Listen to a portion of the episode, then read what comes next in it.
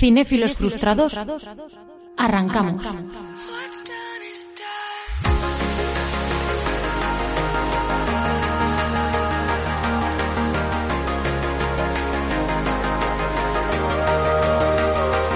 Hola cinéfilos. Si ahora dicen, ¿qué es esto? ¿Qué radio fórmula? No, hemos- no es cadena ser. Es Además que era gra- tío. Tenías que haber dicho hola chinéfilos.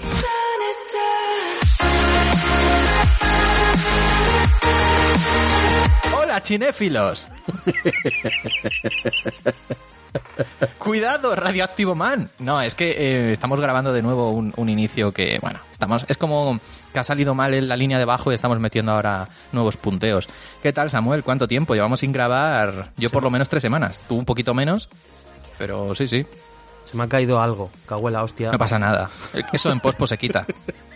Le, Eh, metes, le metes efectos como los de Justice League y ala. a Y ya jugar. está, ¿no? Y todo solucionado. Los efectos de Justice League precisamente son lo peor que tiene. Se nota que Warner ha metido lo justo como para poder estrenar la película, pero lo justo, ¿eh? Porque tiene momentos de una integración lamentable a nivel de iluminación que dices, hostia, ¿cómo se nota que se está adelante? Con una, con una dirección de la luz distinta a la luz que hay detrás. Es que dice, ni siquiera molestarse en esas cosas, pero bueno, oye. Bueno, pero para quien quiera saber más de esta película, tienes un audio de 33 minutos en Telegram, en el, Ah, sí, en sí, el es verdad. Que te iba a decir, Así tío, que mete si la quieres- promo, si- mete la promo. si quieres darle también, no, no, si quieres, te- pero te lo iba a decir por privado el otro día, pero se me ha olvidado y digo, pues mira, se lo digo ahora, ¿qué, qué cojones? qué? Que digo, si en algún momento ves alguna cosita que digas, oye, pues mira, he visto esta peli, como no se va a hacer podcast, voy a hacer una reflexión en audio. Tú dímelo y la ponemos en el canal, que seguro que a la gente le interesa, tío. Vale, pues hablaré del cine de Stanley slash. Vale, perfecto. Que no se note que me acabo de inventar un nombre. Eh, De hecho, ¿cómo- hostia, igual que todo. aquella de mm, del post-podcast, tío. El festival ese que ibais. Ah, sí, sí, sí. También. Joder, lo tuve que repetir un par de veces porque no... Sí, sí, sí, a mí me dieron el guion un minuto antes de grabar, mancha, si no se puede. Bueno, a ver, ¿para qué estamos hoy aquí? Que precisamente hemos Pues estamos- reiniciado la grabación para quitar toda la mierda y estamos otra vez con lo mismo. Nada, ¿Para qué son dos minutitos diferentes. Eh, pues estamos para hacer un nuevo corte al director, en este caso de una directora que es Sofía Coppola. Pero antes de meternos, si quieres, recordamos que el siguiente director será Akira Kurosawa y las películas seleccionadas en principio y salvo cambios son Rashomon, Los Siete Samuráis y Ram. Las dos primeras van a estar segurísimos. Ram estamos dudando, tenemos la ayuda de un experto maño para hablar de Akira Kurosawa, un auténtico cinéfilo y, y nada, pues será dentro de un mes. Yo, como, como comprenderéis, no es un programa que creo que me lo vaya a gozar, pero aquí estaría dando el callo, sobre todo con Ran. Así que, nada, ese es el anuncio. Antes de entrar en Sofía Coppola, una directora que me acuerdo que nunca la ve, cuando preguntaron directoras favoritas, tú dijiste que posiblemente Sofía Coppola. Cuéntame, Samuel. Sí, no solo directoras, sino, claro, ahora entramos en estos dilemas y en, estas, en estos desdoblamientos del Con género cuidado, eh, con lenguaje. pies de plomo aquí. Aquí la liamos. ¿Cómo. ¿Cómo era la palabra aquella que te liabas? Yo qué sé, algo con J. Sí, era... algún- dig- eh, eh, no, no me acuerdo, era como... era algún, algún, algún subjuntivo, seguro. Sí, o un, subjuntivo un está ahí siempre para liarte. era algo así raro. Es típica palabra que no utilizas nunca. Pero bueno, eh, Sofía Coppola, lo que quería decir es que no solo es un- probablemente la directora que más me gusta, por encima de... Yo recuerdo, por ejemplo, que Fran dijo Barda, si no me equivoco, y tú dijiste la señora esta de pelis raras de... A ver, a Shitilova. Eso es. ¿Cómo Una se llama la película aquella con nombre de flores? Las margaritas. Eso es.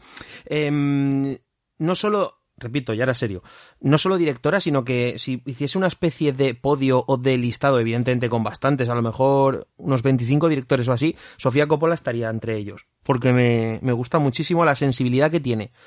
La sensibilidad que tiene, más allá de que dirija mejor, peor, escriba mejor, peor, no voy a eso, sino tú, por ejemplo, cuando hablas de Lynch, se te nota que sí, te encanta a nivel técnico y demás, pero es simplemente que tú estás en la misma frecuencia que él trabaja, ¿no? Pues a mí me pasa eso con ella. Yo la escucho, la escucho, veo sus películas, eh, las escucho, las siento de una manera muy concreta y, y me siento muy, muy identificado con ella y no sé, muy bien, muy bien. Aparte, me pasa una cosa extraña, no sé si te pasa esto con algún director, actor, etcétera, que es que como todo lo las primeras cosas que yo oía de ella eran nefastas por su actuación en El Padrino 3, y a mí me gustaba, hasta cierto punto generé un vínculo como de protección, como de... ¿No, ¿no te pasa con alguna serie o película que todo el mundo atiza y tú la sientes como especial para ti y sientes como que la tienes que proteger un poquito? ¿Sabes lo que te Como si se estuvieran metiendo con tu hijo. No con tu hijo, tío, pero sí con una... Con Ya, una... era una broma. ¿Entiendes lo sí, que te decir, entiendo. Sí, entiendo, entiendo. Sí, alguna vez quizá me ha pasado. Lo que pasa es que quizá hace años, ahora digamos que me da un poco igual, pero sí, hace años es como que quieres reivindicar aún más algo que critican porque te parece injusto. Eso es, Sí. eso es. Ah, no, no digo que me pase a día de hoy eso, pero en su día eh, sentía ese vínculo con ella y luego pues lo que te digo, estar simplemente en la misma frecuencia de sensibilidad o de... porque ni, ni siquiera de temáticas, ¿eh? Me, me- son cosas... Ella de hecho hace muchas pelis de, de época, por ejemplo, que es una cosa que a mí generalmente no me interesa y por lo que sea, la manera en la que lo cuenta, la atmósfera que propone y los tonos, los colores, el uso de la música, probablemente sea una de las es que, claro, aquí entramos uno de los directores o una de las... Es que si digo una de las Directores. directoras parece que me refiero Nada, solo a nada, mujeres. nada. Uno de los mejores directores, ya está. Es una de las personas que dirige... Ahí está. Uno de los seres humanos que coge una cámara y dice, ¡ahí! Que Primer más plano. me gusta cómo utiliza la música. Que más me gusta Hombre, es que cómo... hace muy buena selección musical. O sea, y además siempre, siempre hace referencias directas, desde Las Vírgenes Suicidas, por ejemplo, con los vinilos, que es la primera película, ahora entraremos en ella, pero Eso es. con, con todas las películas siempre la música tiene un papel muy importante, está sonando constantemente en muchos momentos. Excepto- Y no de forma gratuita. excepto en Somewhere, donde la música es diegética, menos en el último tercio, y eh, suena, nada, un par, de, un par de canciones, luego los créditos y tal, pero prácticamente en la película no hay música durante las dos primeras, durante eso, los dos primeros actos no hay música. Pero eso, por ejemplo, el uso musical, son muchas cosas, iremos dándole caña. ¿Qué, qué películas hemos elegido, David? A ver, cuéntanos. antes Pues de- hemos empezado por su debut, Las Vírgenes Suicidas, luego iremos a Somewhere, que es con la que ganó en Venecia el León de Oro, y luego iremos con la penúltima, que es eh, La Seducción, en castellano, que es un remake del Seductor de, mm, De Siegel, Ah, de Don, Siegel. Don Siegel. Don Siegel. Eh, también, hombre, comentaremos un poquito. Por ejemplo, los In Translation tenemos el especial, pero también hablaremos un poquito de ella, que es la película que más conoce la gente y posiblemente... No sé si es tu favorita. ¿Es tu favorita, los In Translation?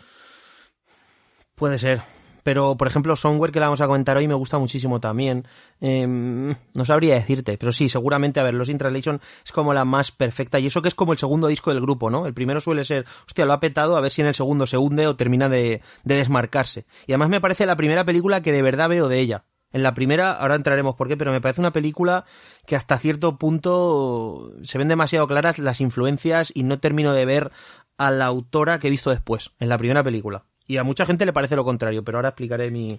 Pues vamos para adentro. Las Vírgenes Suicidas, 1999, debut de Sofía Coppola, la hija de el señor Francis Ford Coppola, uno de los directores más importantes de la historia del cine. O sea, debutar con ese lastre, entre comillas, detrás, joder, es, es jodido, porque habrá mucha gente además que dirá, seguro que no es buena, seguro que es porque es la hija de y todas estas cosas. Es. A mí personalmente, Las Vírgenes Suicidas es una película que me encanta. Me encanta... Sí, dime. No, iba a decir simplemente que a pesar de que sí que su debut es cierto, pero ella había estado unida al mundo del cine toda la vida. Porque para empezar en El Padrino 1 ya aparece como bebé el- la hija o hijo de Michael, a que bautizan y tal, es ella. Luego en la 2 aparece también como un personaje, digamos, eh, como un extra, prácticamente. Y en la tercera es, es la hija de él, la hija de Michael otra vez.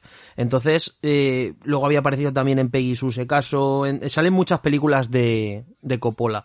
Entonces, Y, y había rodado ya cosillas en un videoclip de, de Flaming Lips, por ejemplo, y luego creo que tiene un corto que es sobre un grupo de músicos. Yo no lo he podido ver, se llama Lick the Star, pero ya había hecho cosillas antes y además siempre relacionadas con la música. Sí, y de es hecho está casada con un antes. músico. Está casada con un músico también. Entonces, El de Phoenix, no, no sé si siguen juntos, pero sí que sabía. De hecho, la, la música que sale en Somewhere Somewhere, la poca la compone, la compone es el, el líder del grupo. Sí, sí, sí, sí. Que es maravillosa, Bueno. por cierto, esa canción del final de Somewhere, me encanta cómo cierra la película. Las Vírgenes, Vírgenes Suicidas. Suicidas. Las Vírgenes Suicidas, David, ¿qué has dicho? Que antes fuera de micro me has dicho que a ti te, es una peli que te, que te gustaba en su día muchísimo y ahora la has revisionado y no, no sé ya si esto... A mí me gusta más. ¿Sí? Me gusta más. Sí, sí. A ver, es una película que. mm, A ver, cuenta yo un poquito para... mi- No, iba a decir, cuéntanos un poquito el argumento porque habrá mucha gente que quizá no la conozca. Bueno, es una película de, que está ambientada en 1971, la típica familia súper tradicional, en la que hay cinco chicas, cinco hermanas, se llevan creo que un año de, de diferencia cada una. Son como muy idealizadas por los chicos que hay en ese barrio y en esa zona. Son bastante misteriosas, nadie acaba de entender muy bien cómo, cómo es cada una, y la película arranca con el intento de suicidio de una de esas, de esas hermanas. Y a partir de ahí empiezas a ver bastantes cosas. El título, Las Vírgenes Suicidas, es, es un poco la propia sinopsis de, qué va a ocurrir. ese spoiler, pero Sí, sí, es, es spoiler. Pero, mm, pero claro, para mí lo interesante es el desarrollo de todo esto. Por ejemplo, la película está contada desde el punto de vista de los chicos, a través de la Es- fascinación de las Es- chicas. es- eso es. Pero las chicas tienen toda la atención. Y me, me resulta muy curioso que Sofía Coppola, siendo una directora que siempre ha, mm, ha valorado mucho el mundo femenino en sus películas, Mm. siempre han tenido una importancia capital, ponga el punto de vista en su primera película en los chicos. De hecho, la historia te la cuenta uno de los chicos, que imagino que es él siendo mayor, pero lo cuenta desde esa perspectiva de idealización. Una cosa que le pasa mucho a Sofía Coppola, que supongo que estarás de acuerdo, que la han criticado muchas veces en plan de que es muy frívola. Sí, muy frívola, muy como de, de- de- de pija, ¿no? De, sí. No, no, me refiero a que en todas en, en una parte importante de sus películas eh, pone a gente en- mm, que seguramente tienen mm, privilegios para muchas personas, como en Somewhere, por ejemplo, Los in Translation, un Todo- actor, están en todo- Japón todo- de vacaciones. De Blind Ring son cuatro chicas que son cuatro tías millonarias, tal. Sí, sí. Exacto, es como, como una burguesía, una élite, y te pone sus problemas. Y hay mucha gente, y lo leí incluso, eh, creo que era una crítica de Somewhere que decía algo así como, en plena crisis, la película es de 2010, en plena crisis Sofía Coppola intenta que sintamos pena por un pobrecito actor y demás. Y yo creo que precisamente lo que hace es, en, te pone mm, un tipo, un modelo de personas que a lo mejor tú aspirarías a ser, no tú, sino en general alguien que le gustaría, te- le gustaría tener la fama, ser actor, ser una estrella, ser lo que sea, y te, da, te muestra que incluso con eso, incluso con la belleza supuestamente mística y mágica que tienen las vírgenes suicidas, no son felices. O sea, creo que no solo no es frívola, sino que te está poniendo como lo que aspira mucha gente no transmite la felicidad y te muestra ese, ese vacío, esa incomunicación. ¿no? Eso es, que no es más que una fachada, ¿no? O sea, constantemente tú ves eh, cómo te presentan, recuerdo por ejemplo, aunque va- no voy a saltar, pero bueno, da igual, porque vamos a hablar de las tres pelis y en general. Sí, sí, claro. En Somewhere, al principio, la primera secuencia es un plano fijo en el que el- lo primero que ves es durante un microsegundo como un Ferrari pasa a tope por delante de la pantalla. Luego lo ves cómo se aleja y cómo vuelve otra vez a pasar por delante. Como que una especie de círculo en el que tú solo estás viendo el Ferrari y al personaje moverse. Una vez lo ves en primera línea, otra vez en, en segunda línea y otra vez directamente fuera de plano. Entonces, en ese sentido, ya dices, a esto es a lo que aspiras, o sea, a llevar ese Ferrari a mo- eh, Es como una especie de metáfora perfecta, yo creo, de lo que... Y luego el personaje se baja del coche, se pone a observar como al vacío y entran los créditos. Entonces es algo, pero bueno, más que entrar ahí, si quieres entramos después en Somewhere, que Sí, yo creo que es la sí, película más evidente en la que trata esto que dices tú, el, el vacío existencial de este tipo de personaje. Yo creo que lo que más me llama la atención en su primera película, y que luego repite, ¿eh? Luego repite, yo creo que siempre o prácticamente siempre, es que siendo una mujer, digamos que el personaje femenino es de alguna manera como... mm, el objeto, no sé si de deseo o el personaje interesante, creo que has dicho tú, algo así, pero el punto de vista que ella da siempre es eh, masculino, o prácticamente siempre. Muchas veces los personajes principales de sus películas, porque en Los In Translation, Bill Murray realmente es el personaje que lleva el peso de la película en términos de punto de vista. Scarlett Johansson es un personaje secundario, prácticamente, aunque tenga coprotagonismo, pero el personaje principal es él. En Somewhere, lo mismo. Aquí, lo que tú dices, nos cuenta la película eh, el punto de vista masculino. En la seducción es un chico que llega para, de alguna manera, eh, perturbar el mundo femenino. Es como que es una cosa muy curiosa el hecho de que ella, siendo mujer, le interese, sobre todo ese cruce, y cómo una mirada femenina puede darnos otro punto de vista sobre el punto de vista masculino, valga la redundancia. Y eso es lo que más me interesa de su primera película. Eh, y aparte, evidentemente, todo el tema de. eh, yo creo que ella habla mucho desde. Es, cierto que es un libro, es una. La peli adapta a un libro, pero yo veo mucho de ella ahí. O sea, yo me imagino la edad que tiene, eh, familia italiana, etcétera, Estados Unidos, esos años, y el- lo presente que está lo que tú dices, el tradicionalismo, la religión, el hecho de que las chicas tienen que ser de determinada manera, etcétera. Yo creo que en ese sentido ella eh, transmite eh, un conocimiento creo que bastante concreto sobre lo que tiene que haber sido ser mujer en esos años con esa edad y en una familia de ese tipo. Pero Yo- Dime, dime. Sí, sí. No, yo eso, lo sen- eso que dices tú, como que eh, estaba hablando ya directamente, lo sentí en una escena en la que la, la hermana que intenta suicidarse, la más pequeña de todas, le dice un personaje, eres demasiado joven para saber Sí. cómo de cruel puede ser el mundo, y dice algo así como, tú no sabes lo que es ser niña y tener 13 años. Eso es, no sabes lo que es tener 13 años y ser mujer, algo así. Es la- Sí, de hecho, creo que es la, la primera frase que hizo un personaje en pantalla, más allá del, persona, del narrador. Em, creo que es la primera frase o la primera línea que dice, o de las primeras que dice algún personaje en pantalla. Y luego ya, más allá de eso, tío, me, me llama muchísimo la atención y percibo que ella trata en su primera película de mm, desmarcarse muchísimo de su padre. Eso es algo que me, me llama la atención y me fascina. Y luego termina, repito, a mi juicio, pareciéndose Scorsese. Es decir, eh, creo que es una directora moderna en el sentido que sus referentes son eh, vanguardia norteamericana o nuevo cine norteamericano y demás de los años 70 y el cine europeo de los años 70 y 80. Entonces veo mucho más eso que, mm, yo qué sé, lo, que viene, lo, anterior, ¿no? las filosofías previas o cualquier tipo de, de historia anterior. Entonces veo que ella, su influencia más directa y más clara es la generación de su padre y se ve muy claro en la, en la primera película. Por eso digo que es la película que yo creo menos autoral de ella, porque creo que trata demasiado, siendo claro, su primera película, de desmarcarse de su padre y acaba, para mí, veo muchas cosas de Scorsese, el tipo de montaje que tiene, el uso de la voz en off, el uso de ciertos términos, a mí me recuerda en gran medida al a los personajes que retrata, que retrata Scorsese, lo que pasa es que ella pues son chicas, no sé cuánto, y él pues chicos en barrios, no sé cuántos, que tantas veces hemos contado, ¿no? Y en ese sentido veo muchos más paralelismos con lo que nos cuenta Scorsese que con lo que nos cuenta Coppola, que siempre le ha interesado otro tipo de historia. Y luego, sin embargo, comparten algo único que es la mm, pasión por de algún modo infundir su propia, su propia voz en una historia ajena. Coppola siempre ha respetado muchísimo a los, a los autores ajenos y siempre vende sus obras como Drácula de Bram Stoker, El Padrino de Mario Puzo, el Apocalypse Now eh, basado en la obra de Joseph Conrad, etc. Y ella hace lo mismo. Ella, a pesar de tener una voz autoral muy clara y ser guionista de todas sus películas, adapta muchísimas obras, porque El Seductor, ya lo has dicho, La Seducción, eh, esta película lo mismo. Entonces, mm, me da la sensación que eh, The Blind Ring también adapta una, una novela, una historia real. Es como que de alguna manera ella trata de coger historias previas y darles su propio, regurgitarla de alguna manera con su propia visión. Y eso creo que en la primera película hace que se pierda su propia voz hasta cierto punto y vea, y vea demasiado cine de los 70 norteamericano y no la vea tanto a ella que sí la veo en Lost in Translation. Y ya te dejo, que he hablado mucho.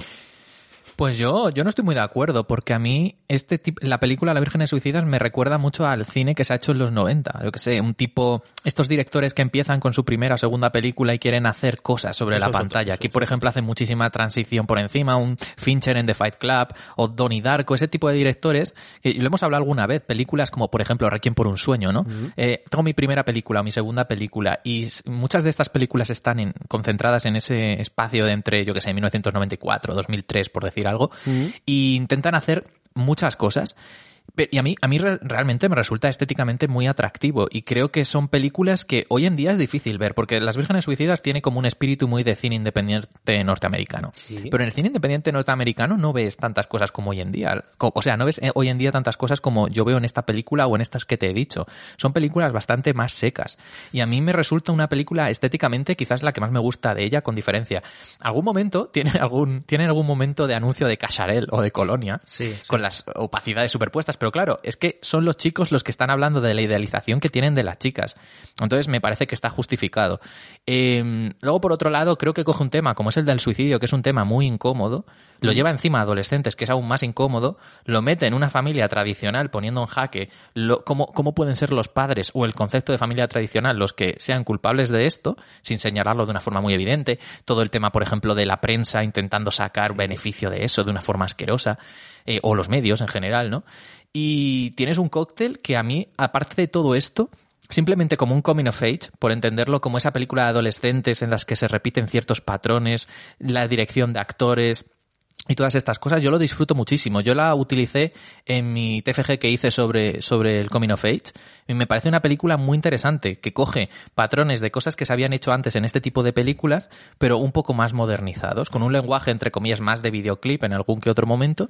y, y, es que es eso, a mí me atrapa. Me atrapa la atmósfera, me encantan todos los personajes, eh, las pequeñas pinceladas que son como de humor o de incomodamiento de las cosas que hace cada uno y demás. Y posiblemente si me dices, ¿te parece la mejor película de ella? No lo sé, seguramente no, pero yo creo que es la que más disfruto por todo esto, porque tiene todos los elementos que me gustan, o sea, una estética atrevida, atractiva para mí, con este tema que me gusta mucho, con una importancia de la música y encima metiendo ahí la pullita crítica a un tema del que creo que no se habla lo suficiente varios, sin que esté centrado en eso. Bueno, a varios sí, mejor dicho, sin que la película esté centrado en eso, que es el ejemplo que ponemos siempre, ¿no? Eh, un Dardenne de la vida, unos hermanos Dardenne, toda la película iría de eso, ¿vale? En cambio aquí te lo mete así, pero no es, no es lo relevante. Y yo creo que los grandes directores tienen esa capacidad de no hacer que su discurso o su mensaje quede completamente hipotecado a que toda la película vaya sobre ello, sino que esté enterrado o no enterrado, pero que sea un- una pincelada, ¿sabes? Sí, y ¿no? en ese sentido me parece, me parece un gran debut. No, y de hecho, mm, esto te va a sorprender, pero yo estoy muy de acuerdo con lo que dices, pero porque creo que no es incompatible. Es decir, cuando yo habla- hablaba de influencia, no me refiero a que la película sea como una película de esa época, sino que sí, sí, no, sí, te he entendido. Me refiero a que nace de ahí, a que el tipo de manera de entender el cine nace en ese momento, la manera de enfocar ciertas cosas. Pero lo que tú dices, tú has dicho en un momento que te parece muy interesante, yo estoy de acuerdo, a mí me parece más interesante que buena. A mí me parece una película que evidentemente tiene mm, lo positivo y lo negativo de un debut. Es decir, creo que hace muchas cosas, o algunas, algunas más bien, muchas no, hace algunas poquitas cosas innecesarias. Por ejemplo, eh, a mí no me gusta cómo utiliza los tonos. Me parece que quiere en demasiados momentos utilizar, creo que llega a utilizar hasta tres etalonajes distintos o cuatro a lo largo de la película. Al principio es muy cálido, luego es muy pálido y muy frío, luego incluso hay un- una tonalidad verde al final. Eh, intenta como, mm, ¿sabes eso típico que sales de la escuela de cine y quiero utilizar todo lo que he aprendido en la escuela y lo pones? Hombre, pero para mí eso tiene sentido, porque Sí, sí, sí lo tiene, pero generalmente un director más curtido y más experimentado trata de hacer eso sin hacerlo tan evidente y eh, utilizando, siendo más sutil y buscando una uniformidad, y trabajando un poquito más en ese aspecto y no tanto, que tiene sentido, evidentemente, claro que tiene sentido, pero tiene un, un sentido demasiado académico. Oye, mira, esto pasa aquí, este tono, esto pasa aquí, este otro, esto pasa aquí, este otro. Y yo creo que eso lo hace en su debut porque es algo que luego no vuelve a hacer más. Y entonces me da esa sensación de, uy, mira, quiero utilizar, igual que cuando van las, van los chicos a coger a las chicas a casa y ellas bajan por la escalera esa y tal, y se ve como se, ha- se abre, ¿sabes? Como se sobrepone un plano a otro y se ve como ella tiene en las bragas escrito el nombre de él, por ejemplo. Ese tipo de detallitos, esas moderneces, en el, eso sí que es en el mal sentido, me parece que mm, está un poco lo que tú dices. Entonces, por eso digo que es compatible. Es herencia directa de los años 70, pero es una película 90 total. Por ese tipo de cosas. Por ese tipo de Pero detalles. luego, luego tienes el ejemplo de María Antonieta, que también es un poco así, ¿eh? Tiene ese rollito de mm, hacer cosas anacrónicas, en cierto sentido. Pero no, no lo veo Pero- igual, ¿eh? Me parece que en María Antonieta sí que hay un, un sentido, eh, y la he visto una vez solo, hace mucho tiempo. Entonces, te digo un, un recuerdo muy vago de lo que tengo. Me no, no percibo esa artificialidad. Me da la sensación de que, o sea, siendo completamente artificial, me da la sensación que la tesis y la esencia está en ello. Está, o sea, es, aparte es parte de la gracia. Mientras que aquí es un, un plato secundario. Entonces, me da la sensación de que hay yo como- mira, yo con esto, con esto no estoy de acuerdo porque creo que lo que dices del etalonaje em, o la fotografía, como lo quieras llamar, em, En este caso ese es que son momentos, no- son momentos, Sí. sí, sí, te, te entiendo. Son momentos muy diferentes en la película, en una película que es muy idealista y muy, es que me parece que entra en el tono de la película y de hecho el único momento que dices de los tonos fríos es cuando se levanta ella en el campus, que es de noche y está un poco exagerado, sí. Bueno, de noche es de madrugada, mejor dicho, y es el momento en el que cambia la percepción de ella y de todos. Entonces me parece muy lógico que lo haga de una forma muy diferente. Sí que es cierto que en esa especie de epílogo eh, utiliza eso por mostrar, porque de hecho lo dice literalmente el narrador, ¿no? Que todo se contagió y utiliza el verde como el contagio y tal. Y ese epílogo me parece un poco raro. Es como lo que menos me encaja de la película, pero lo otro, bueno, yo, yo no solo no lo veo mal, sino que me parece bien. O sea, yo aplaudo este tipo de decisiones y más en una película que no pretende ser realista en ningún momento. Es como muy idealista en todo. En, en cómo está contada, eh, te rompe muchas veces la narración para meter un testimonio de alguien. Sabes que eso es como muy de, de Harmony Corinne en, en Sí, Gumo. Una especie de documentario, ¿no? Como hablando a... Sí, sí, muy, muy rollo documental. En plan, me acuerdo que le dice, cuando, por ejemplo, cuando están contando las relaciones que tienen con, con Lax, que salen como tres tíos diferentes diciendo cómo ha sido y todo esto. Y, y en ese sentido no es una película realista, pero sí que me parece que tiene una emoción que el resto de sus películas no tiene. En la forma. Es decir, Lost in Translation, Somewhere, son películas muy secas. Eso no significa que no puedan ser emocionantes, pero es todo como escena, escena, escena. En Lost in Translation tienes posiblemente la escena del karaoke, pero es que incluso la escena final de Lost in Translation, que si quieres podemos pasar ya a Lost in Translation si no tienes nada más que decir de las vírgenes, incluso la escena también final es muy fría. Eh, yo el problema que le veo principal, y ya pasamos si quieres, lo único que quería decir aparte, es que me parece una película que curiosamente es de las suyas la que articula una narración más clara, porque Somewhere, por ejemplo, es una sucesión de secuencias que puede terminar media hora antes, media hora después, empezar ahí o empezar media hora antes, es decir, no hay una narración clara, simplemente es el día a día de una persona y ya está, que no va a ningún sitio ni parte de ningún sitio. Sin embargo, en esta película, que casualmente sí que hay un arco narrativo muy claro, es justamente donde más problemas tiene con el ritmo. Entonces me llama la atención, me, llama, me parece muy curioso que siendo una historia en la que mm, ocurren cosas, por decirlo de alguna manera, en la otra también, ¿eh? pero ya me entienden lo que te quiero decir, justamente sea aquí donde, evidentemente su primera peli, tenga tantos problemas, o por lo menos a mi juicio, sobre todo en el segundo acto, con el ritmo, tío. Y, luego tiene secuencias pues maravillosas, ¿eh? A mí es la que se me ha pasado volando de todas las que he visto de ella, ¿eh? La, única que, algún... Dime, dime. No, que es la única que he dicho, joder, qué rápido se me está pasando. A mí me pasa eso con todas, tío. Bueno, menos con la seducción que se me hace un poco pesada. Bueno, la seducción hablamos luego que... Que no te ha gustado mucho, ¿no? No me ha gustado nada, la verdad. Pero bueno, si quieres vamos a los in Translation. Tenemos el especial porque fue la ganadora de Battle Royale Volumen 1. Yo eh, ahí ya solté un montón de, turra, así que yo no voy a decir más de los, los in Translation, pero tú no estuviste, Samuel, así que cuéntame qué, qué te parece los in Translation. Es que, ala, sí, toma, venga, te suelto en la plaza, torea pues venga, vamos a Somewhere, que le den por culo a los in Translation. Total, no, es, que, es que, tío, si hay un especial de hora y media, a ver, puedo dar mi No, pero por comentar un poquito, en plan, si te, decía dos minutos, una pincelada, ya está. Sí, lo que sí que puedo decir es que a mí me parece que hay una evolución tremenda de una película a la siguiente. Me parece que en la primera, esto es todo percepción mía, por tanto, repito, evidentemente la de David es suya y nadie está diciendo aquí verdades absolutas. Yo doy mi opinión.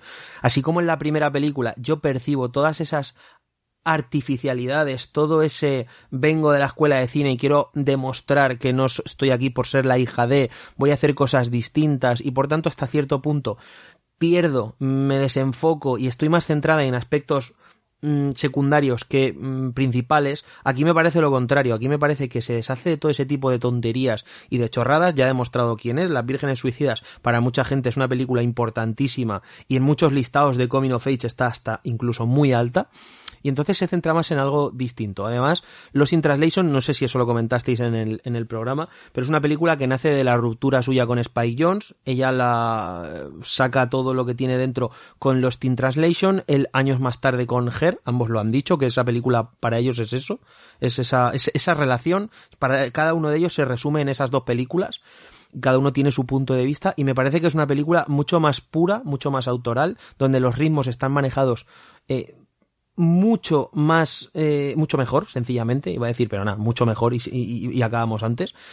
Y que la película me parece que tiene un, me parece más, infinitamente más autoral, por supuesto, y que es una película que alcanza un nivel de brillantez en mm, simplemente la exposición a través de la sugerencia, a través del softcore, a través de no decirte las cosas, sino de mostrártelas con muy poquitos diálogos a través de miradas. Demuestra, igual que en la primera parte, aquí tiene una dirección de actores espléndida, una planificación muy sencilla, muy pero le veo mucho, iba a decir europeo, pero es que también tiene mucho de norteamericana, mucho de, no sé, me parece que aquí sale ella de verdad. Así como en la anterior veo lo que te he dicho, veo cine norteamericano de los 70, veo Scorsese y demás, aquí la veo a ella por primera vez de verdad. Y es donde empieza de verdad a interesarme. La Virgen Suicidas es una película que yo la veo después por completismo, por ver su debut y además veo y creo que tiene los, los males de los debuts, a pesar de tener muchísimas cosas positivas. Sin embargo, en Lost in Translation es donde yo de verdad veo una voz y donde de verdad veo a alguien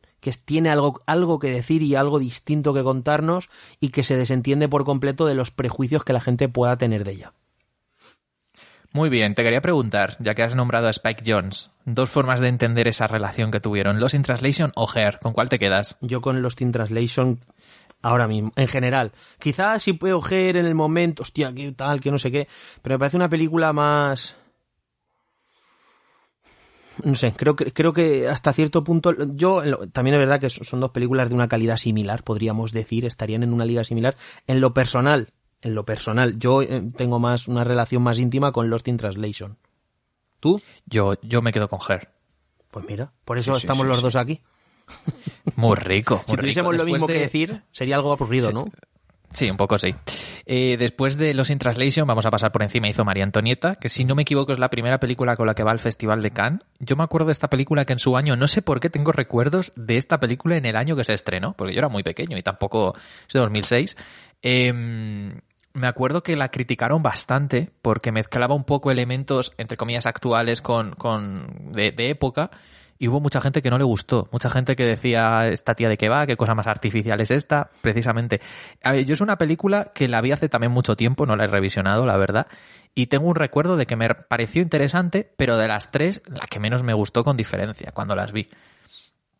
Eh, no sé si quieres añadir algo y si no vamos con Somewhere. porque si no ya Venga, pues Somewhere. Anterior. Pues una cosa, decir un dato, un dato, Sofía Coppola antes de los eh, 40 gana, antes de los 40, repito, el tema de, está en los Oscar por Lost in Translation.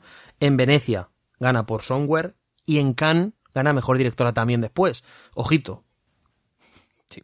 No está mal, ¿eh? Sí, sí. No está mal para No ser, nada mal. para estar ahí por ser la hija de no sé quién. No está mal. A lo mejor estaba Coppola en el jurado en alguna de esas, ¿no? No, de hecho, en, en Cannes estaba Almodóvar de presidente. Fue en El año que 2017, ¿no? Sí. Pero yo te- estaba, por ejemplo, ahí de Killing of a Sacred Deer, que se llevó mejor guion. Dices, ¿por qué? Bueno, Y, y comparte a los dos protagonistas. Curioso. sí, sí, el año de Colin Farrell allí. ¿Y Colin, Colin Farrell? Sí, Colin Farrell y Nicole. Kidman, los dos. Sí, sí. No, no, es que decía, ¿era Colin Farrell o Colin Firth? No, pero Colin el Firth, acuérdate, se me Colin mete, Firth, se me mete. y- Sí, sí. Se me meten los pesadillas. Y de hecho, y luego estuvo hace dos, dos años antes, también estuvo con The Lobster y no sé con cuál otra. Ha estado un par de años muy cotizado por allí. Mm. Con Pero el caso quizá. Somewhere. No, es claro, The Lobster he dicho. Ah, sí, perdón. Pero he dicho otras por No, ahí. con, eh, Eh, canino con canino quería decir. no, en Canino no sale, Canino es griega. No, no. Digo estar No, no. allí, Ah, no que salga. yo que no, no estoy entendiendo esto. Vamos con Somewhere. Ah, que tú, ¿Tú a qué te referías? Estar allí, eh, yo pensaba que estabas hablando de estar en Cannes, no de que estuviera el actor en la peli. No, que digo que estaba en la peli, claro. Ah, yo estaba hablando, como estábamos hablando de que la peli estaba en Cannes, y tú has dicho, dos años antes estuvo en The con The Lobster. Digo, pues vale, a lo mejor está Sí, hablando sí. del festival y no del actor. Yo creo que se nos está yendo. Aquí el, el espectador dice, lo voy a poner a por dos ya, el oyente. Así que vamos con Somewhere, que he dicho Somewhere como 20 veces ya en este podcast. En 2010 es la segunda película, creo que analizamos que ha ganado en Venecia. La anterior fue El Luchador en 2008. Y si no me equivoco fue el último el último corta al director que hicimos. Y en el siguiente viene Kurosawa, que también ganó en Venecia, si no me equivoco. Aquí se está cumpliendo un patrón. Sí, sí, sí, sí, sí, sí. Somewhere, ¿qué te ha parecido? A mí me encanta. Yo, si, eh, si alguna película de ella puede competir con Lost in Translation, para mí, en mi corazón, es Somewhere. Me parece que, me parece una película brutal. Brutal. Me parece que tú dices que mucha gente, no, es que pobrecito, ¿no? El que va con un Ferrari, hay su drama de soledad y de no sé cuántos. A mí precisamente me hace ver, o sea, lo que creo es que desmitifica por completo, es muy iconoclasta y lo que hace, oye, sí, este va con un Ferrari, pero todo lo demás, todo lo demás, o sea, es, es un vacío la película y cómo hace que la película tenga ritmo sin articular una narración clara, porque el personaje va y viene y ya está, no, y luego tiene un final, sí que es cierto, vale, un final que lo precipita ya cuando no, quiere. no me, no me va mucho, no me va mucho el final, ¿eh? No, el final es lo menos- simbol- la simbología, sí. Sí, pero, pero, Pero también además, cómo acabas una peli así, es complicado acabar una película así. Claro, porque no hay narración. Entonces tiene que generar una especie de falso y realmente ella lo precipita cuando quiere, porque eso puede ocurrir media hora antes o media hora después. Tiene eso que es negativo en los guiones, que es eso no parte de un conflicto dramático presentado anteriormente, sino que lo hace ella cuando le apetece cerrar la película. Ya está. Y eso, mm, digamos, con lo que te enseñan en, en la escuela, es algo negativo en, en la mano. Es algo que, no, no, eso hay que presentar, eh, hacer un planting, un primer tal, un giro de guion, presentar los eh, conflictos dramáticos y luego solucionarlos a nivel climático y cerrar. Si no hace nada de eso la película. La película hace lo contrario, es una sucesión de secuencias inconexas, inconexas, ahora tú me dirás, no estoy de acuerdo tampoco, inconexas, y ya está. Y aún así logra que una hora y media se me pase que yo diga, bueno, pues si quieres hacer media hora más de película, tampoco me parece mal, ¿eh? Y por cierto, los actores me parece que están espléndidos. ¿A ti qué te parece la peli? A mí me ha gustado bastante, la verdad. Yo estoy muy de acuerdo. Es como lo más parecido que tiene a Los in Translation. Quizá Los in Translation me gusta más porque no sé, es como que estéticamente me resulta una película más agradable. De hecho, la fotografía de esta película es, es mucho más fea y por momentos da la impresión que está grabado hasta con una mala cámara, que no es así. Pero, pero sí que me da la impresión que en esta película no hay nada al azar. En la mayoría de las suyas tampoco, obviamente, pero como que todo está puesto por estar contándote cosas sin contarlas directamente. Eso en los, en los In Translation, en el especial, ya hablamos un poquito de eso, pero mira, antes nombrabas el inicio de la película, con este tío dando vueltas en, en el Ferrari. No deja de ser, el, te está planteando en esa escena cuál es el conflicto de ese personaje. Un tío que va en círculos en la nada, pero con un coche de lujo. Es que ese tipo de cosas, prácticamente todas las escenas que está construyendo en la película las construye así. Lo de que no hay conexión entre escenas estoy bastante de acuerdo. Hay alguna, ¿no? En plan de, en esta pasa esto y en esta pasa esto y tú lo puedes unir. Pero sí que la película funciona como, entre comillas, sketches de su día a día. Por ejemplo, una de esas escenas que me vino a la mente es como él está viendo, y aparte ocurre dos veces, está en su habitación de hotel viendo Sí. como dos gemelas están haciendo un striptease. Mm. La primera vez se queda literalmente dormido, la segunda parece que disfruta algo, y, pero confunde el nombre de una de ellas. Sí, sí. Y poco después te muestra a su hija, que parece la única luz que hay en su vida ahora mismo, patinando. O sea, mostrando otro tipo de baile diferente con el que él parece disfrutar más. Te está poniendo como algo tan cercano como puede ser tu hija y que cualquier persona puede disfrutar, le llena más que lo que lo que puede ser la vida de lujo y todo esto. Aún así, hay muchos momentos en la película que están construidos para que veas que hay un distanciamiento entre él y su hija y que además es por su culpa, porque en esa misma escena que te digo, aunque parece que disfrute, creo recordar que estaba constantemente Con el también con el móvil, Sí. como no haciendo caso. Y luego este personaje que es Chris Pontius de Jackass, que supongo que lo conoceré a través de Spike Jones, em, que va algunas veces a, a casa con su, con su hija y demás, realiza las acciones que serían de padre. O sea, hay un momento, por ejemplo, que están jugando a Guitar Hero él y su hija, y están jugando así en plan guay y tal. Pero parece que se alegra mucho por ganar a su hija, y luego acaba jugando él solo, mientras el personaje de Chris Pontius, que no re- creo que se llama Víctor, eh, pues empieza a preguntarle por cosas de su vida, cosas de la clase, creo que, que de, Sí. de patinaje que hace, si es la más lista de clase, ese tipo de cosas que quizá fueran más propias de un padre. Entonces, notas eso, notas como es un tipo perdido. A mí generalmente no me transmite lástima, porque creo que no hace cosas para que cambien al No. final de su al final de la Y la película un no poquito sí. pretende transmitir lástima. No, no, claro, me imagino, pero te digo que a mí no me genera. eh, entiendo que mucha gente, cuando ve una película en la que no le propone em, emocionalmente conectar de alguna forma o a través de una narrativa, diga que le parece aburrida. Yo conozco mucha gente que, bueno, y tú también, que dicen que los in translation es una turra. De hecho, en el grupo de cinéfilos los tenemos. Pues imagino que Somewhere les parecerá aún más. Es a mí no me lo parece. Somewhere en el turrómetro que diría Carlos, independientemente de lo que nos guste a nosotros, a una persona que no le interese eso y que perciba el cine de una manera absolutamente lineal y narrativa, le va a parecer una turra, porque es que no ocurre nada en la película, es que es cierto. Entonces, otra cosa ya es que a ti la atmósfera, el tono y la manera de contar lo que cuenta te atrape, que ahí es donde está el key de la cuestión y es donde está el trabajo de la dirección. Ella en esta película hace más trabajo de dirección que de guion. Eso está, está por lo menos Pues por yo, yo lo veo al Sí. revés totalmente, ¿eh? Pues yo no, yo o no. sea, yo creo, yo creo que todas las decisiones son, para mí, interesantes de la película son de guion. O sea, están ahí puestas cuando ella escribe el guion. No, pero yo no me refiero a eso. Yo me refiero, por ejemplo, a lo que acabas de decir tú a la hora de, hasta cierto punto, articular una narrativa donde no la hay. Es decir, lo que tú has dicho de el tema de las bailarinas. Eso no está puesto en guion. Eso está porque ¿Eso está puesto en guion? No Eso estoy de está puesto acuerdo. en Esa- porque esa secuencia la puedes poner antes o después. Eso se decide en montaje, en dirección, etcétera. A eso me refiero. ¿A la manera. refieres? Bueno, vale, estamos hablando de lo mismo por lo que veo. Pero tú, no, vamos a ver, tú en guion cuando escribes eh, la escena de la niña la, estás escribiendo para crear esa división entre las escenas de las chicas. Eso, o sea, eso está puesto en guion para que tú lo unas. Después puedes decir, es una idea de montaje, pero que está puesta en guion. Vale, O sea, cambio yo guion. cinematográficamente, cinematográficamente, en cuanto a la dirección, la película a mí me resulta mm, sin más. O sea, me parece que es don- en la película en la que más brilla para mí el guion, como ella como guionista. Yo hablaba de Yo lo guion veo en- así. En, términos más puros estructurales. A eso me refería con el guion.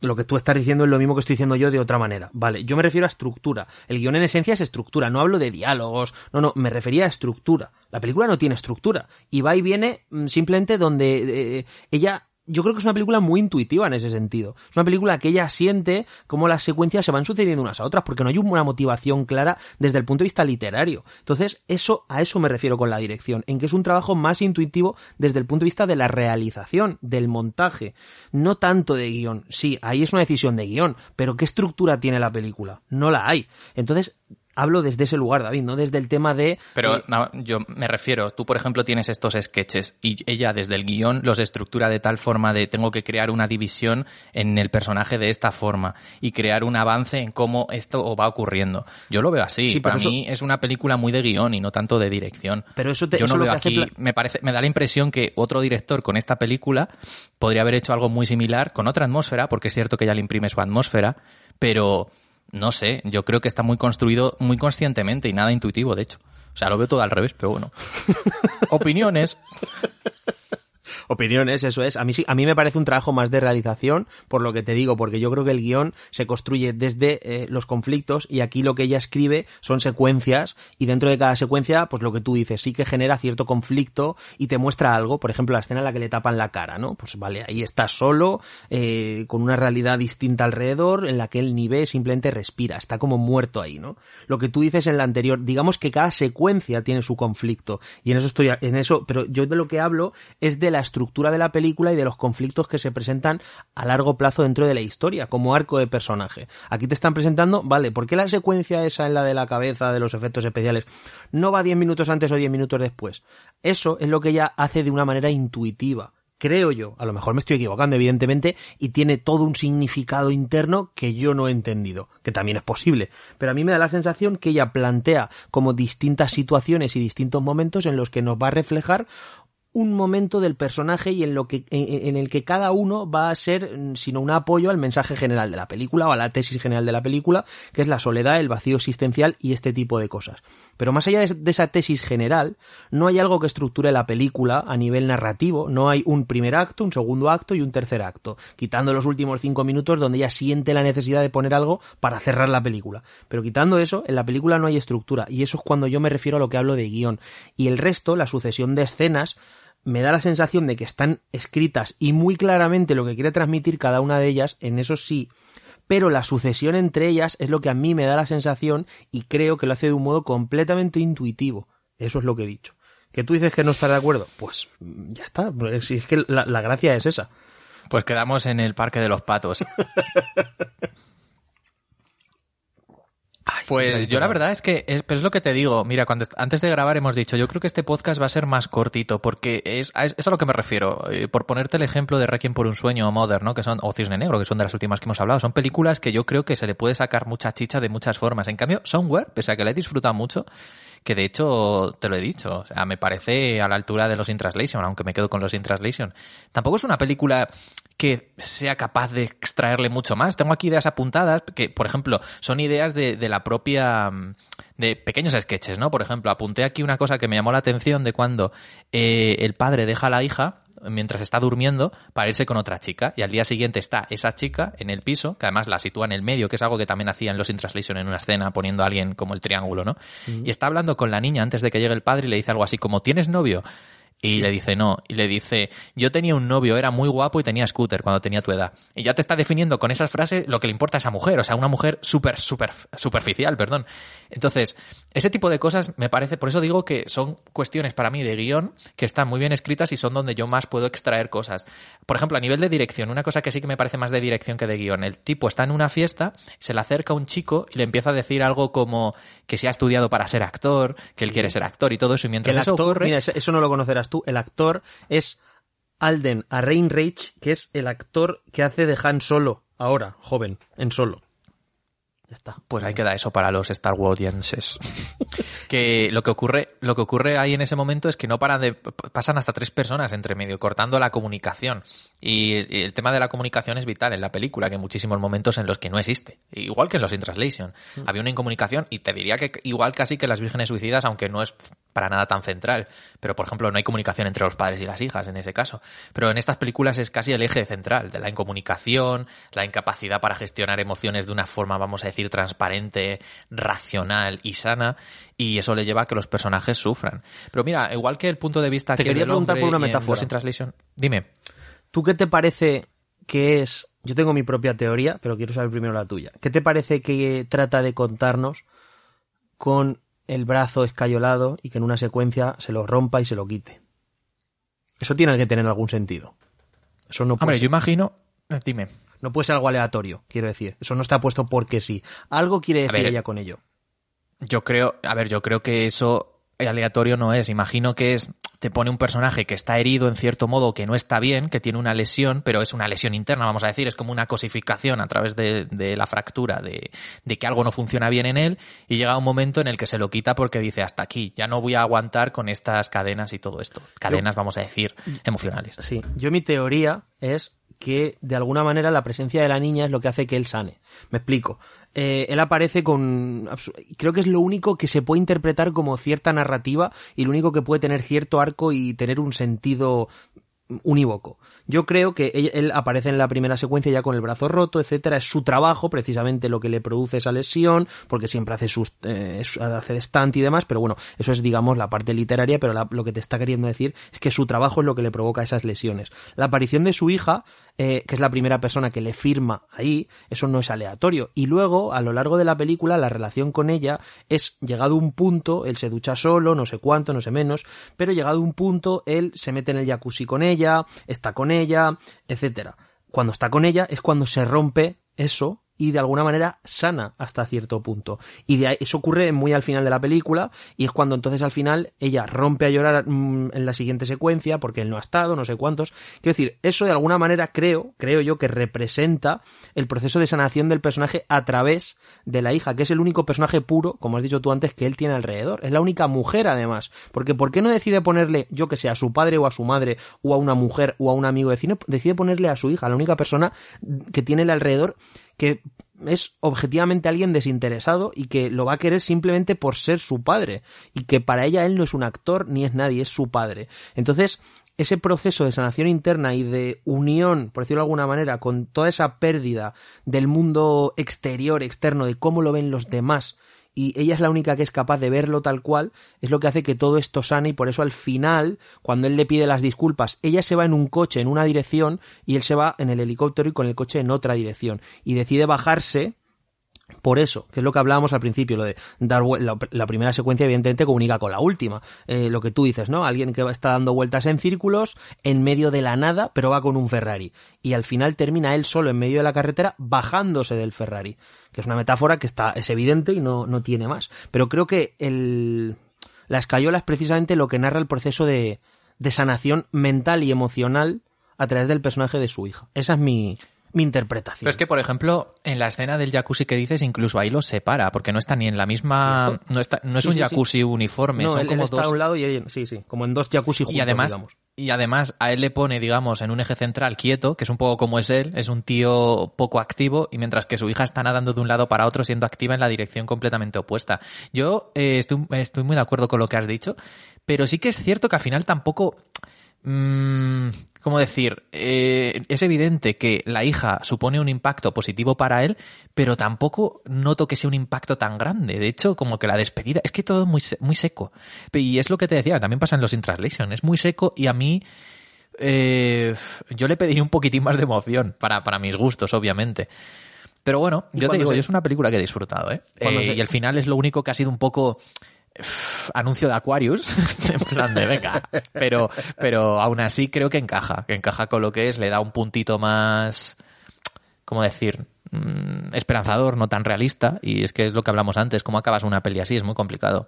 Y también me gusta, y así quieres pasamos a la siguiente, me gusta que él en Lost in Translation, ella, cuando digo él me refiero al personaje, pero ella es la que lo hace, Sofía, lo que hace es que los dos personajes se despiden, ¿no? Al final de los In Translation, pero no sabemos lo que se dicen. No lo sabemos, porque no se, no se ve ni se escucha. Simplemente le dice algo al oído, ¿no?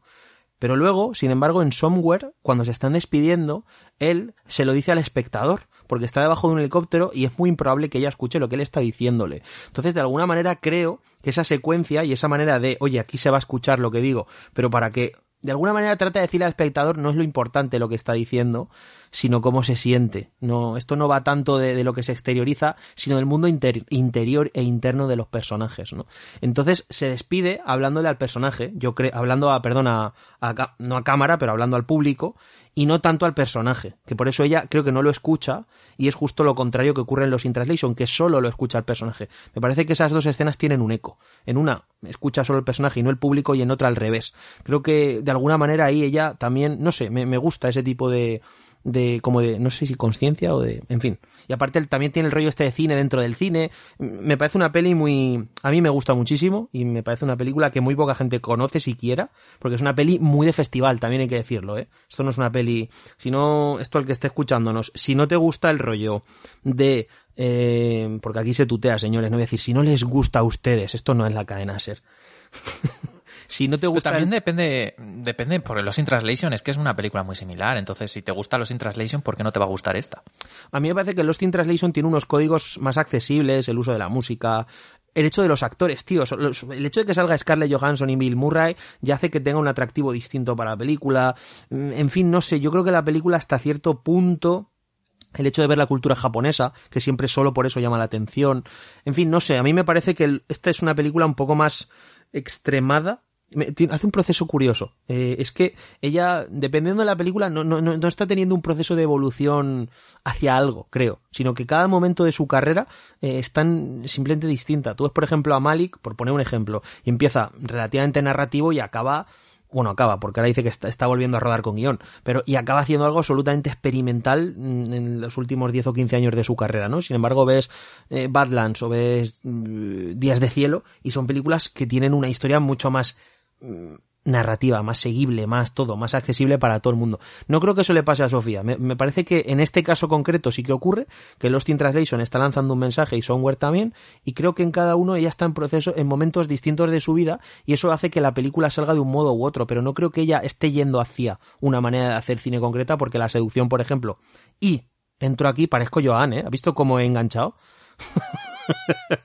que la seducción, por ejemplo, no me parece evidentemente un paso adelante en su carrera. ¿Qué te parece la seducción, David? No me gusta nada. O sea, es posiblemente el peor remake que he visto en mi vida. No he visto muchos. Y, he de decir que a lo mejor no es justo porque es que he visto antes justo la anterior. Pero a mí El Seductor es una película por la que no apostaba nada, que me ha gustado un montón.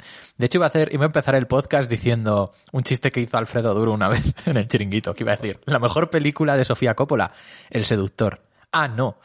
Eh, y es que me, me, gusta mucho y todo lo interesante que tiene para mí el seductor, tanto cinematográficamente como de la historia, se lo ha ventilado. O sea, es un ejemplo perfecto de cómo quitar en, el en, en 2017 ventilarte cuestiones sociales que serían mucho más polémicas en el 71, pero como ahora estamos con este clima de buenismo y todo esto, pues fuera.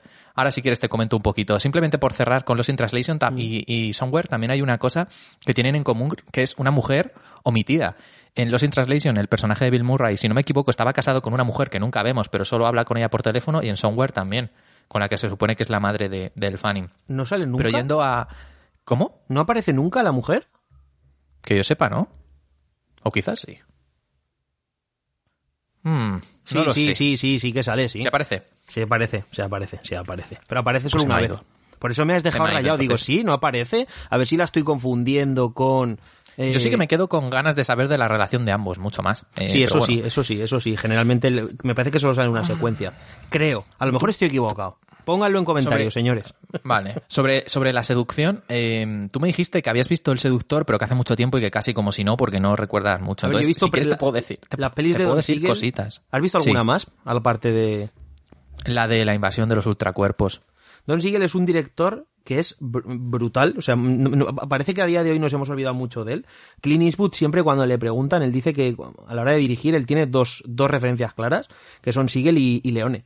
Y eso se ve completamente en su cine. Tenemos, por ejemplo, para el que no sepa quién es, porque es un director ya que tiene, ya hace, en fin, que tiene, pues, por ejemplo, Harry el Sucio, mm, Fuga de Alcatraz, El Seductor, La Jungla Humana, eh, Dos Mulas y una Mujer, película muy divertida. y un director muy... Buen, no, en serio. buen título para un programa de Sofía Coppola.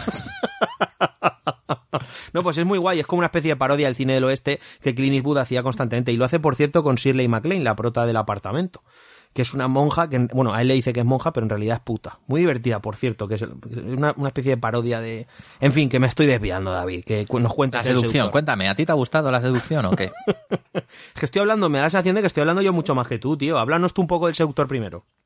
Venga, pues El Seductor es una película que a mí me ha gustado un montón porque me parece muy entretenida, me parece que formalmente hace cosas que yo valoro muchísimo, mm, se mete en harinas sociales muy interesantes Eh, y por ejemplo, por contar un poquito, la película transcurre con una niña que está recogiendo setas en, en un campo y encuentra un, un soldado de, de, la Unión, ¿vale? Si no recuerdo mal. Digamos, del norte contra el sur. Están en sí, plena la guerra, civil. secesión creo que- a finales del siglo XIX.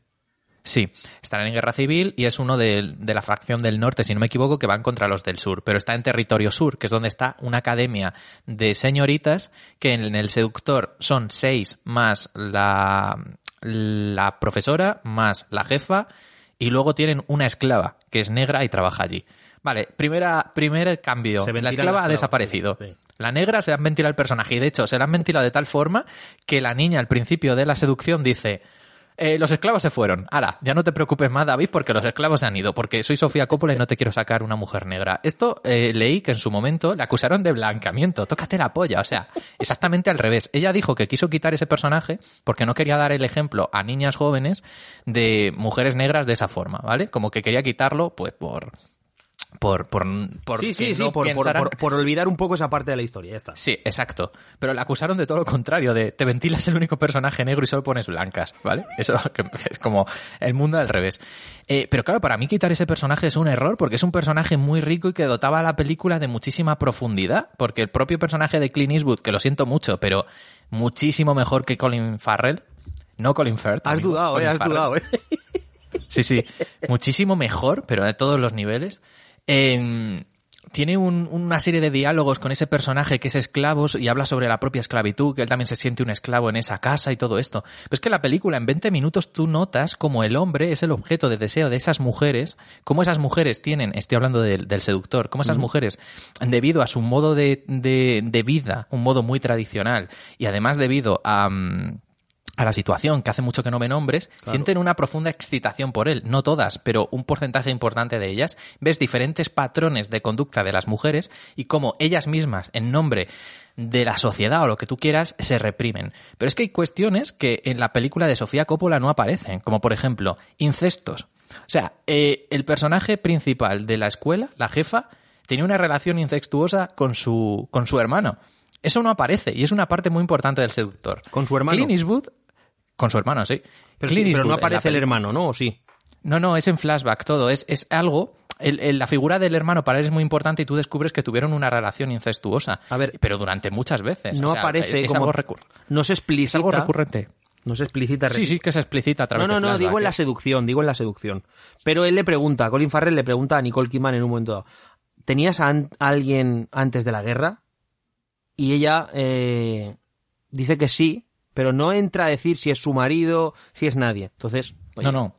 Pero aquí Sí, vale, aquí sí, aquí es que queda muy claro. Y es que incluso esta mujer, en un sueño, fantasea que tiene una relación lésbica, bueno, es un trío, con Clint Eastwood, eh, con otra profesora. O sea, imagínate la cuestión, cómo cambia la película completamente. Es una película en la que las, las emociones sexuales de las mujeres están a flor de piel. No de todas, repito, de algunas. Y que tú notas como Clint Eastwood utiliza sus encantos para sobrevivir porque sabe que allí está en peligro. O sea, está en peligro si sale de allí, perdón, porque está en territorio enemigo, entonces necesita que le protejan y utiliza eso. Entonces las mujeres, algunas se sienten utilizadas y eso desemboca en varias cosas que aparecen en la película. Por ejemplo, en, en la seducción le cortan la pierna, ¿vale? Pero tú aquí en el seductor ves todo el proceso de cómo ocurre y está muchísimo mejor llevado. Ocurre igual, se cae por las escaleras, ¿vale? Porque le tiran, empuja a uno. Pero es que en el seductor, todo lo que ocurre para que esa mujer se sienta traicionada está muy bien construido, mientras que en la seducción es todo tan seco y tan frío que dices, pero ¿por qué le afecta tanto a esta mujer esto? Sobre todo en comparación con la otra película. Es que además eh, la niña principal de mm, la que encuentra el personaje Mm. se enamora de él. De hecho, Clint Eastwood en el minuto 3 le dice, ¿cuántos años tienes? Y le dice, 12. Y le dice, suficiente edad para besar. Y le pega un morreo. Es decir, han, han quitado todo eso. es y que él a sabe día de que hoy puede no se podría hacer, tío. Él- A día de hoy eso ¿Cómo? no se puede. Que a Ya, día ya, de pero él sabe que... Sí, te he entendido, te he entendido, pero que él sabe que puede manipular a la niña también para conseguir sus objetivos. O sea, que ver. no tiene escrúpulos. Esto aquí en la seducción se ve lo mismo, lo que pasa es que está contado de otra manera por lo que veo, porque yo repito, la película hace 100 mojigata. años, hace 100 años, pero aquí, a ver, no aparece una niña de 12 años que le da un morreo, pero, y aparte sí que es incómodo, Colin Farrell le da un beso a Elle Fanning, cuando Elle Fanning, si no era menor de edad, ahí ahí andaba, ¿eh? Pero es que, por ejemplo, en, la seduc- en el seductor, eh, no solo es que le dé un beso o un morreo, es que se acuesta con una y lo ves, literalmente, y, y- y ves los cuerpos desnudos. Con la niña de refiero. 12 años. No, la de 12 años no. El Fanning no. El Fanning es el personaje de Carol que tiene 17 años. Sí, por eso digo, por eso digo que esa trama, yo por lo que veo, la traspasan un poco al personaje de los 17 años. Eh, No, no, no, no. Hay un personaje en El Seductor que se llama Carol, que tiene, yo creo, la edad de El Fanning, y que es un personaje muy sexual, que de hecho va buscando constantemente a él, mientras que aquí El Fanning lo máximo que hace es reírse y darle algún beso. Y no se ve nada. O sea, a mí me parece, me parece que ha cogido eh, una película que es perversa, que está llena de vida, que eh, formalmente es muy atractiva, porque utiliza muchísimos recursos, pero muchísimos, ¿eh? Y a veces es muy incluso de serie B, pero una serie B que a mí me gusta, por lo menos. Eh, y encima, todo el contexto social de la época, porque se nota muchísimo el contraste entre la gente del norte y del sur, lo que pretenden unos y otros, la forma de entender el mundo, que aquí se lo ventilan en base a, ha llegado un hombre, está en nuestra casa, y me parece todo tan soso, No, no, pero, pero, a ver, pero sí horrible. que se ve, sí que se ve que todas se lo quieren triscar, ¿eh? Bueno, en comparación con la otra, yo no veo nada. O sea, Tío, me parece sí, sí, sí, que sí. Es O sea- como todo demasiado sutil. Pero por el camino Sí, te ventilas sí, todo lo cierto. interesante que tenía para Es mí la otra película. digamos- Y luego la fotografía de, de- de la seducción, no entiendo por qué opta por una fotografía que me parece muy atractiva, muy estética, pero que es como muy de fantasía o ensoñación. No, no entiendo por qué. Está en 1,66% la peli, ¿no? El seductor es del 71. No, no. que está en 1,66 de aspect ratio. Ah, es que te, se ha cortado un poco, te he entendido, es del 76. Eh, creo que sí, es un formato más... No es tan apaisado, no sé qué, qué formato es, eh, pero creo que no es el no es el 1.85. No, por eso, será un 1,66 probablemente. Pero bueno, más allá ahora de la comparativa, la película, ¿no te parece que tiene unos serios problemas de ritmo? Bueno, es, es un coñazo, vamos a hablar claro.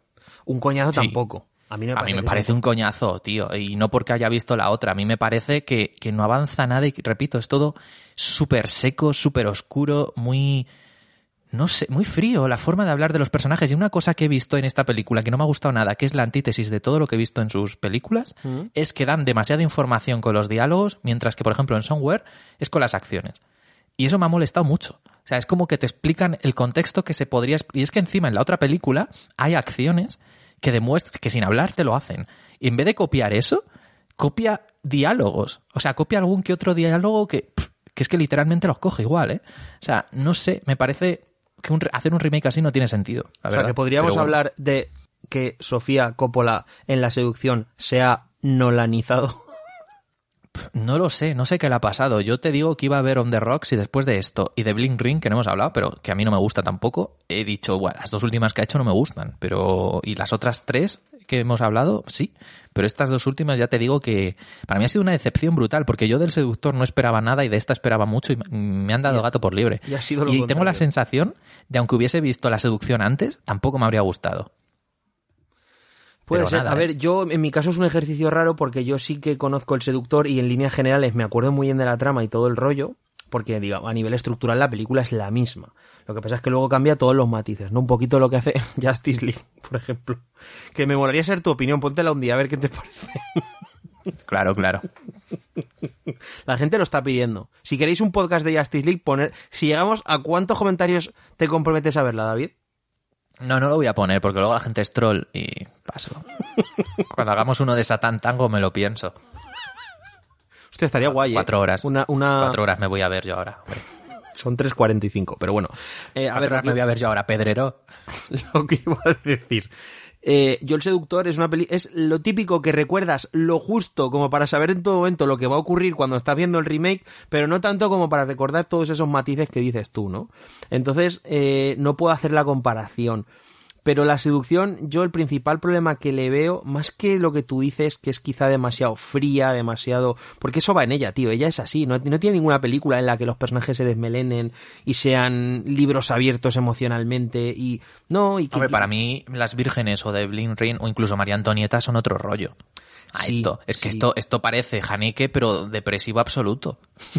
y, sin, y, sin, y sin la brillantez de Haneke, lo siento mucho. Yo los... El principal problema que le veo a la película es una cuestión de ritmo. Ya está. A mí el resto no me parece tan mal. A mí me parece que es sutil, que la película te dice mm, sí que es cierto que no tiene ese, ese rollo, no sé si cínico, oscuro o incluso perverso, creo que es la palabra que has utilizado. Es cierto que eso no se percibe. No, en ningún momento se genera esa sensación de opresión de ellas hacia él o de que todo está como, eh, de hecho incluso en el momento en el que la trama digamos explota, que es cuando se cae por las escaleras, le cortan la pierna y todo el rollo, ni siquiera ahí la película logra transmitir esa fuerza. Entonces, ¿e-, ¿es fría? Sí, a mí eso no me molesta, eso ya es cuestión de cada uno. Pero el ritmo sí que es cierto que la película se hace pesada. Y, que se haga pesada una película de una hora y media, hay problemas. que yo a la, media hora yo ya estaba pidiendo la hora, ¿eh?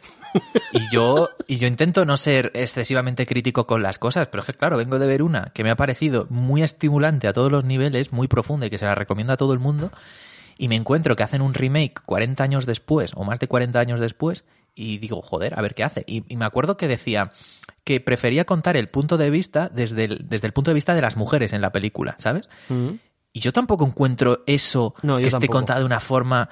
Es que en la seducción el protagonista es Clint Eastwood, pero lo importante son las mujeres. O sea, es decir, es él el objeto de deseo.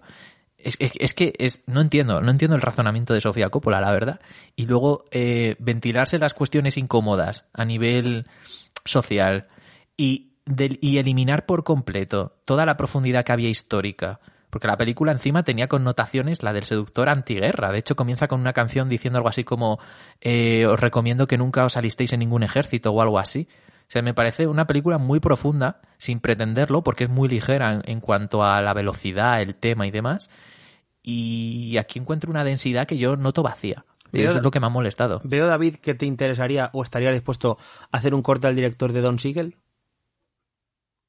Pues ahora mismo sí. Ahora mismo sí, o sea, con las dos que he visto de él sí, pero... Lo podemos apuntar y echarle, y echarle un vistacillo y seleccionar tres pelis por ahí. Hombre, yo ahora mismo, ayer, después de ver la El Seductor, me habría puesto alguna de Don Siegel antes que ponerme otra de Sofía, si te lo digo. Porque no acaba muy bien la cosa. ¿Las viste seguidas? ¿Las viste seguidas? ¿Cómo? ¿Viste seguidas las dos pelis? Sí. O sea, bueno, hubo un descanso de una hora o dos, pero sí, sí. Y ya te digo, el seductor me la vi del tirón y la otra tuve que parar varias veces porque decía, joder, mancho. Y eso que el seductor es bastante más larga, ¿no? No, es más o menos. Creo que es una hora y cuarenta y cinco, a lo mejor dura diez minutos más o quince. De hecho, es que, por ejemplo, hay, en la película, en la inicial, tú sabes que la niña ha ido a recoger hongos y por lo tanto, como recoge hongos, comprenderá, bueno, setas, mejor dicho, comprenderá cuáles son buenas y malas. En la seducción, casi al principio de la película, es que está tan subrayado todo como, eh, oye, tienes que, saber, eres capaz de diferenciar cuáles son las buenas y las malas. ¿Por qué? Porque, claro, al final de la película vamos a saber que esto ocurre, ¿no? Eso es. Pero ya te está plantando ahí algo que me parece algo muy poco propio de ella, porque ella es como muy información, la justa y aquí te la doy. Luego ya tú únelo si quieres. Es como que intenta ser más narrativa, de una forma que a mí no me, no me convence. No sé, cuando no te entra una película no te entra, y es que esta no me ha entrado nada. Pero ni por los ojos, ¿eh? Bueno, pues nada, pues me parece que se va a quedar aquí el programa, ¿no? Por mí bien. Con dos películas que aconsejamos mucho y una que mm, yo no tengo tantos problemas, a mí me parece una película que está bien. Pero por lo visto, David, es eso, ¿eh? También, yo que no la critico tanto, incluso a mí me parece una peli menor, claramente, dentro de lo que es la filmografía de Sofía Coppola. Y encima, y, mejor dirección en Cannes, que yo no entiendo por qué, pero bueno. Bueno, oye, pues, eh, en fin, cosas que no se entienden, no, Luego criticamos los Oscars, ¿eh, David? Luego decimos, uy, ¿cómo se ha llevado esto Green Book? Uy, ¿cómo se ha llevado...? es que los em, la diferencia entre los Oscar y, y Cannes, yo creo, los premios se, puede, es posible que se den como el culo en ambos sitios. Lo que pasa es que en Cannes sabes quiénes son los responsables, porque es el mismo del jurado cambia y sabes quiénes son. En, los Oscars no sabes quién es, quiénes dan los premios, o sea, y luego además la selección, para mí es donde está la diferencia, que en, en festivales suele haber una selección muy ecléctica en la que siempre vas a encontrar cosas y en los Oscars es lo que es. Cine americano, te guste o no, y además de ciertos patrones. Cosas muy pequeñas o muy grandes se van fuera. Entonces, y luego se lleva. Salvo excepciones. Se lleva la palma de pan y eh, Mad Max no entra ni a competir porque no tienen cojones. Pero ves, eso es culpa de los Cohen, que eran los presidentes del jurado y encima al ser dos, pues contaba doble su voto. ¿Ah, sí? Claro. ¿Te imaginas que cada uno vota una cosa? Estaría gracioso, ¿eh? De hecho, de hecho, eh, el, el, voto del jurado siempre cuenta doble. No sé si contaría cuádruple, por ser dos. Bueno. Pero no lo, sé, no lo sé. Dejamos aquí el programa de hoy. eh, como hemos dicho, el próximo corte al director será Akira Kurosawa con ¿qué tres películas, David, nos puedes repetir, por favor, para que la gente... Rasomón, se- ¿Mm? sí, Rasomón, el... eh, los, Los siete siete samuráis, samuráis. iba a decir el séptimo samurái, ahí mezclándolo con Berman, los siete samuráis y seguramente Ram. Si no es Ram, avisaremos, pero seguramente sea Ram. Y- que aparte y- estuvo en y- Battle Royale y aguantó hasta semifinales, pese a que yo la voté siempre en contra. O sea, imagínate si es duro de pelar esa película. O sea, David va a estar en un podcast en el que la película, una de las participantes la ha votado siempre en contra. No, y las otras dos, eh, los siete samuráis, mm, tengo un buen recuerdo de ella, pero no extraordinarios. A mí sí, a mí los siete samuráis me flipa. Rasomón no la he visto aún. Los Siete Samuráis es, lo comentaba con Fran yo en el Battle, me parece una de las películas mejor fotografiadas de la historia. En blanco y negro. Y muy, muy, muy bien. Tengo problemas con el personaje de Toshiro Mifune, que es un poco payaso en la peli, pero... Eh, en Hombre, fin. es que es difícil no encontrar una película de este rollo en la que haya algún personaje payaso. Es lo que me saca siempre de este tipo de películas.